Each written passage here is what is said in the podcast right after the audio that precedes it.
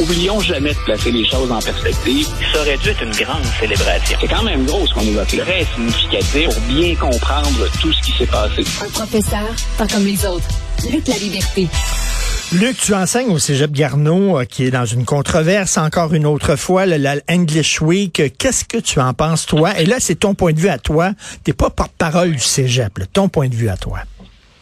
Non, voilà, et c'est important de le rappeler. C'est en mon nom personnel. Je n'ai aucune obligation à défendre mon collège, pas plus que je ne vais, entre guillemets, le planter sur la place publique. Euh, je suis prof là, je suis historien, puis depuis hier matin, ben mon téléphone n'arrête pas de me rapporter des alertes sur tout ce qui sort à propos de l'institution et d'une semaine qui a été organisée par euh, ben, des collègues qui sont juste au-dessus de moi en passant. Je suis au Cégep Garneau en ce moment. Donc, euh, c'est des collègues de, langue moderne qui enseignent l'anglais qui ont décidé d'y aller de cette semaine-là. Euh, ce que j'en pense, la première chose, c'est ça a été une réaction d'étonnement. Je suis un peu déçu à d'autres égards, puis je, je t'en parlerai, mais ça a été une réaction d'étonnement parce que, un, quand c'est sorti sur la place publique et que des politiciens, dont la ministre de l'enseignement supérieur, se sont prononcés sur cette semaine-là, ils l'ont fait sans avoir l'ensemble des informations. On travaille dans les médias, je travaille en enseignement, j'enseigne l'histoire. La première chose qu'on se doit de faire normalement, avant de se prononcer ou d'émettre une opinion, ce qui est tout à fait légitime, c'est de replacer les choses dans leur contexte et c'est d'y aller avec les faits. Euh, moi, ce que j'ai déploré de la part de Mme Derry et de la part de la réaction politique, surtout, c'est qu'on n'a pas pris la peine de consulter des gens ici pour savoir de quoi il en retournait.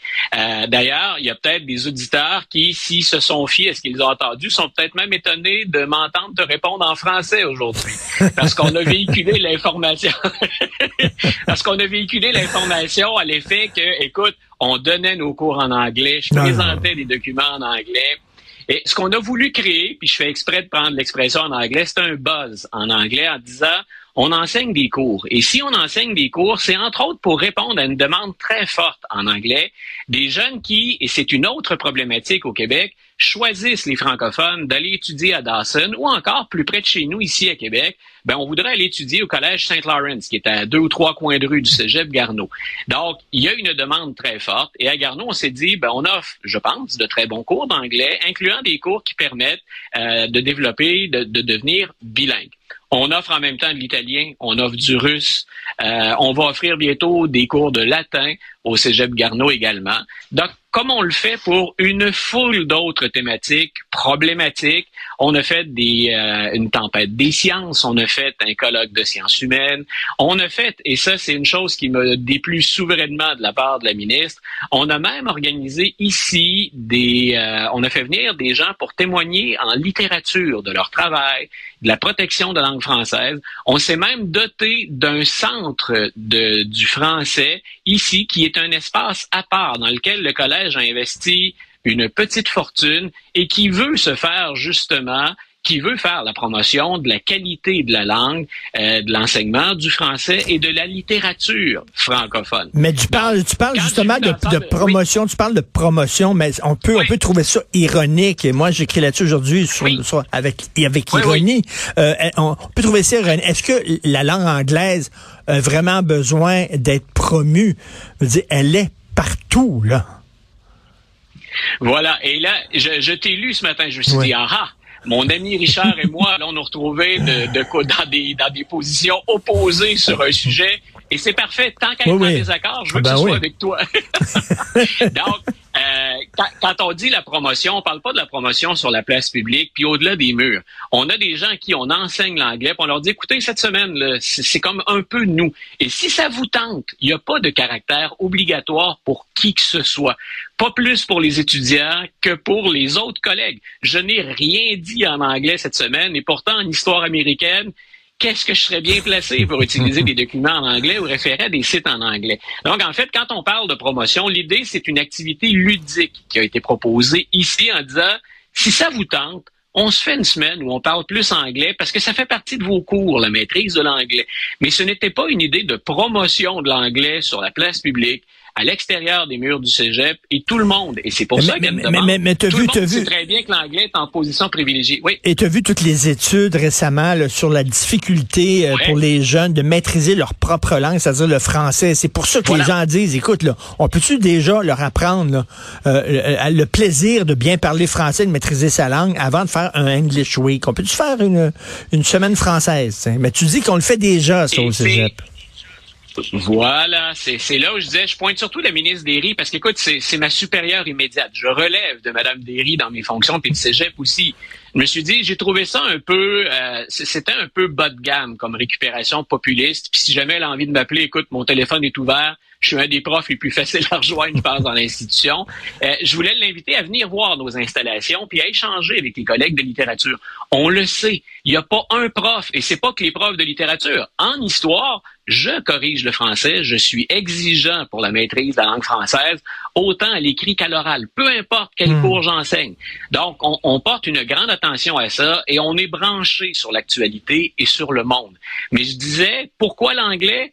Rappelle-toi, et là-dessus, j'étais de ceux qui, que ça titille, Comment se fait-il que nos collèges anglophones, et c'est tout à fait légitime, comment se fait-il que nos collèges anglophones attirent autant de francophones? Euh, On peut discuter de ça, puis des motifs qui sont derrière ça, mais il y a un besoin.